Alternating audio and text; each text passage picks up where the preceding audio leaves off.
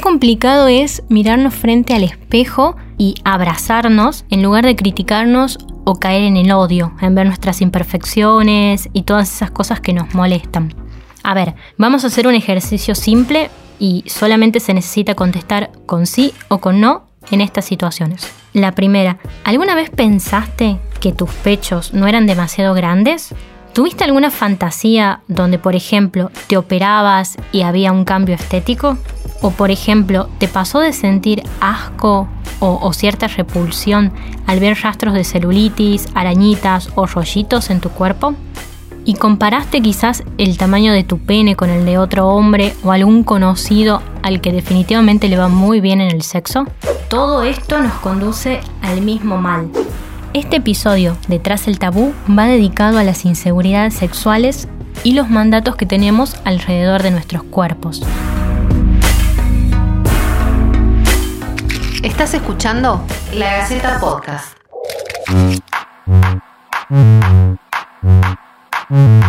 Pero antes de seguir, quería contarles que este podcast está auspiciado por el sex shop Amsterdam Love Store y que podés seguirlos a través de sus redes sociales como Amsterdam Love Store. Las respuestas quedan a cargo de la psicóloga, sexóloga y terapeuta gestáltica Sabrina Ríos Minac.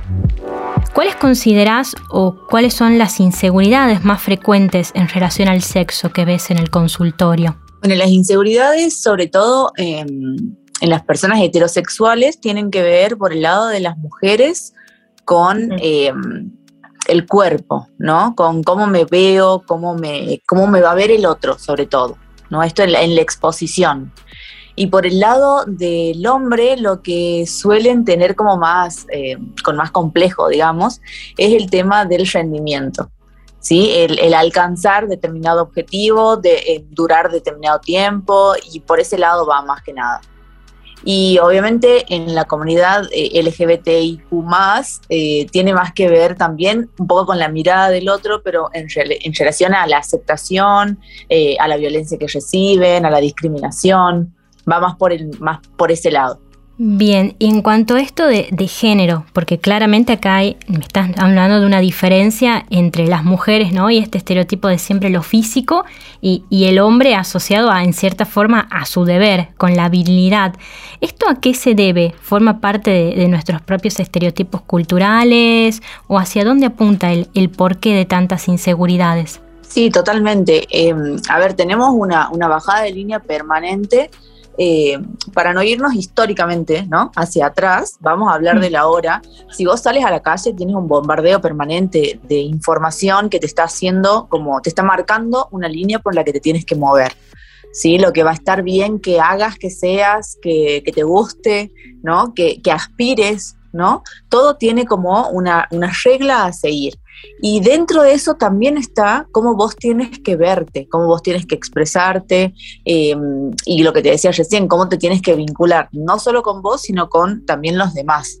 A ver, en un sentido más estricto tenemos que tener en cuenta a nuestro cuerpo desde una perspectiva hegemónica que nos dice cómo tenemos que eh, ser a nivel estructural y que es algo básicamente imposible de cambiar porque no todas las personas medimos lo mismo, pesamos lo mismo, tenemos el mismo color, tenemos las mismas formas y eso también llevado, por ejemplo, eh, más específicamente a nuestra genitalidad, también tiene un impacto, ¿no?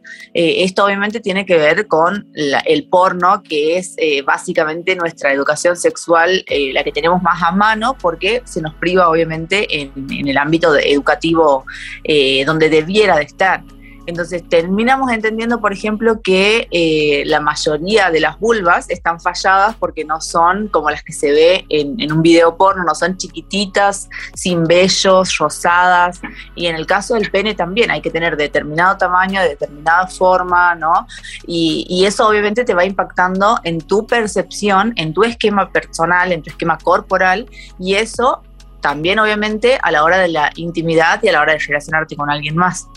Qué bueno que nombras esto porque hace unos años surgió un proyecto bastante grosso que es The Vulva Gallery, eh, europeo, si no me equivoco, donde precisamente una ilustradora harta de, esto, ¿no? del no reconocimiento de los cuerpos y la diversidad, decidió a través de fotos de vulvas que les mandaban mujeres anónimas de diferentes etnias y culturas, eh, ilustrar las vulvas. Y es maravilloso porque hay más de 2.000 imágenes recorriendo la web donde no solamente se ve vulvas jóvenes o con ese estereotipo, ¿no? También hay algunas con, con algunas después de, mujeres que han sido madres y, se nota eso. Sí, y eso creo que es muy importante porque, a ver, en el caso de, eh, de las personas con vulva, tenemos como eh, escondida, ¿no? Entre comillas, la genitalidad. Entonces es también como un trabajo aparte el entrar en contacto, no solamente por la carga cultural de la que veníamos hablando y el peso que, se le da a la sexualidad cuando tienes vulva, ¿no? Como la vergüenza, eh, el, el miedo, hay, hay muchas cosas que están aparejadas. Y en el caso, por ejemplo, de las personas con pene, no solo que tienen todo mucho más habilitado, sino que además su genitalidad está expuesta. Entonces tienen hasta un vínculo em, diferente con su cuerpo y específicamente con su genitalidad. Y estas inseguridades y, falta de conocimiento también me imagino que son negativas, ¿no? Para el placer, para poder disfrutar el sexo y demás. Sí, vamos a, vamos a tener en cuenta que por ahí uno habla de sexo y, es como que el cerebro automáticamente va a la genitalidad, porque es lo que terminamos entendiendo, sobre todo si consumimos porno, ¿no? Es como que vamos directamente a la genitalidad y al coito específicamente.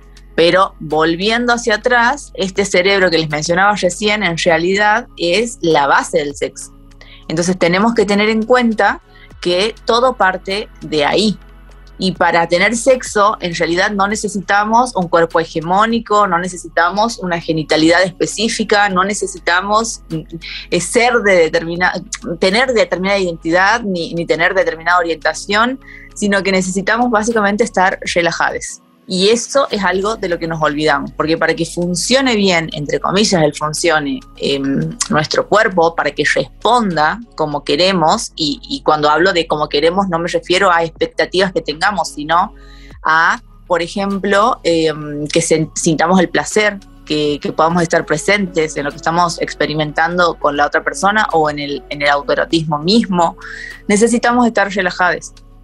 ¿Esto qué quiere decir?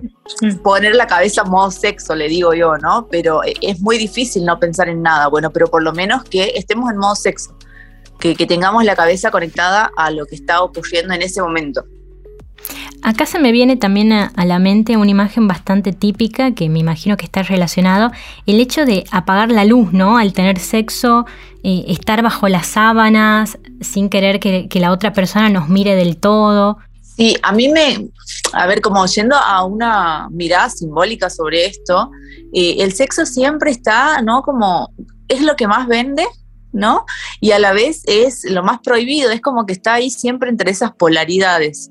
Y así lo vamos internalizando también. Entonces, por un lado, sí tiene que ver con todo esto de las inseguridades que venimos hablando, esto de apagar la luz, de taparte con una sábana hasta hasta arriba de la cabeza, eh, o que pensemos también que solamente se coge de noche, ¿no? Algo que es absurdo. Uno, sobre todo cuando te vas haciendo más grande, coges cuando puedes, básicamente, ¿no? Eh, pero tiene, que, tiene mucho que ver con, con, esto, ¿no? Con el tabú, me parece, con, con el tabú, con, con la vergüenza, con el miedo, con el ocultamiento para que vamos a hablar obviamente de, la, la, gente que forma parte de la comunidad LGBTIQ eh, pero en la heterosexualidad también está esto, ¿no? Como, como marcado. Y mm, si vamos eh, a lo del cuerpo mismo, si yo estoy pensando que tengo que ser hegemónica, aparte hablemos de algo. Eh, ni siquiera los que nosotros desde nuestros lugares pensamos que son cuerpos hegemónicos la pasan bien, porque también son víctimas de este mismo sistema. Obvio que menos, no vamos a comparar una persona obesa, por ejemplo, a una persona que cumple con el estereotipo del cuerpo eh, hegemónico, como se dice, ¿no? O sea, esto del típico 90, 60, 90. No va a ser lo mismo porque hay toda sociedad que obviamente va a estigmatizar mucho más a una que a la otra y a otra la va a aplaudir, pero van a tener diferentes eh, inseguridades, diferentes miedos, diferentes eh, mambos con el tema, ¿no? O sea, con el, con el tema cuerpo, más allá del peso, como les decía, más allá del color, más allá de lo que sea, siempre eh, es como que te va a faltar un poco. ¿no? La vara siempre está un poco más alta y eso es lo, lo tóxico, porque nadie se termina registrando como es y siempre está aspirando a ser alguien más. Totalmente. Y por ahí se, escucha bastante esta frase de, ay, no seas tan exagerado, tan exagerada. Pero la verdad es, que duele encontrarse de repente con esa imagen, ¿no? Que nos disgusta, que no sabemos cómo interpretar. ¿Y consideras que a medida de que se entra más en, la adultez y envejecemos, e, esto es peor porque de por sí también, además de apuntar a la belleza, este, en, en las tiendas eróticas y demás, pasa que no hay disfraces talles grandes, que la lencería parece que es para cierta clase de mujeres, como que también los que intentan ir más allá y apostar por una sexualidad plena, ponele más 30, más 40, eh, se topan con una barrera. Eh, sí, mira, en mi caso como profesional de la salud, eh, básicamente como persona, porque esto viene desde antes de haber estudiado psicología, de hecho, eh, lo que yo trato de hacer siempre es como romper con esos estereotipos, ¿no? Romper con, el famoso mandato. porque dentro, por ejemplo, también de mi profesión, de la sexología, hay muchas, muchas colegas, lamentablemente, que, siguen también como fomentando ese, ese estereotipo, ¿no? Estereotipo X, el, que sea.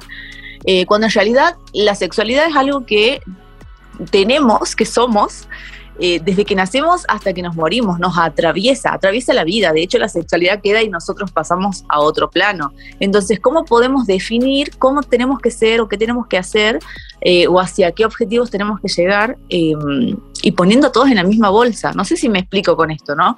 Pero es como a ver, si, si mm, solamente tengo que usar, por ejemplo, ropa de encaje, pintarme los labios de rojo, usar tacones eh, o, vestir de determinada manera, o, que la camisa, o, que el no sé qué, em, se limita un montón de gente. Y, como les decía hace un rato, en realidad uno, sobre todo cuando te vas haciendo más grande, entras a la vida adulta y tienes otras responsabilidades, que no solamente es disfrutar y, tener placer o buscar el placer, Em, vas a tener sexo cuando puedas y por lo general te va a tocar en tu casa, eh, como sea que estés vestido, vestida y haciendo lo que sea que estés haciendo, ¿no? Es como que no hay mucho tiempo para todo lo demás que, te intentan vender, porque no nos olvidemos también que estamos dentro de un sistema patriarcal que funciona a través del capitalismo. ¿No? Y hay un montón de cosas que hay que cumplir para poder eh, acceder casi que a la felicidad, te diría, y básicamente te las tienes que comprar, o te las tienes que comprar y poner en el cuerpo, ¿no?